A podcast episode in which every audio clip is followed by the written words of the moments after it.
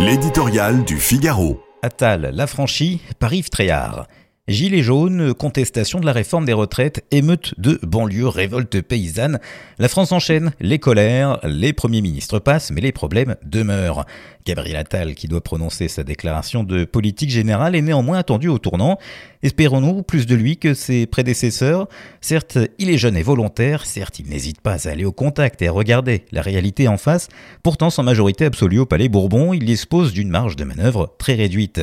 Et puis, surtout, pour apaiser le pays, il faudrait que Gabriel Attal s'affranchisse des contraintes qui plombent notre économie. La crise agricole, qui sera sans doute au cœur de son propos, illustre parfaitement cette souveraineté perdue. Comme dans d'autres secteurs, énergétiques, industriels et commerçants, les agriculteurs sont souvent étouffés par les dictates européens. Si le marché commun a pu naguère les aider, le Green Deal d'Ursula von der Leyen est une usine à gaz écologiste qui les conduit tout droit sur le chemin de la décroissance.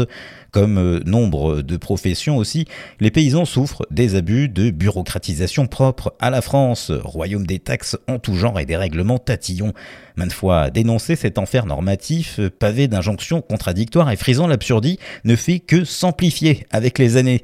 Gabriel Attal pourra-t-il annoncer le début d'une rupture avec le sentiment de dépossession qui alimente l'exaspération nationale? C'est oublier que ce Premier ministre est lui-même sous le coup euh, de la surveillance du président de la République théoricien du en même temps et qui ne cesse de lui couper sous le pied. Entre la conférence de presse qu'Emmanuel Macron a tenue le 17 janvier dernier et l'intervention qu'il doit faire à Bruxelles ce jeudi sur l'agriculture, que pèseront les mots de Gabriel Attal? C'est pourtant une reprise en main des commandes du pays qu'une majorité de Français exige de ses dirigeants.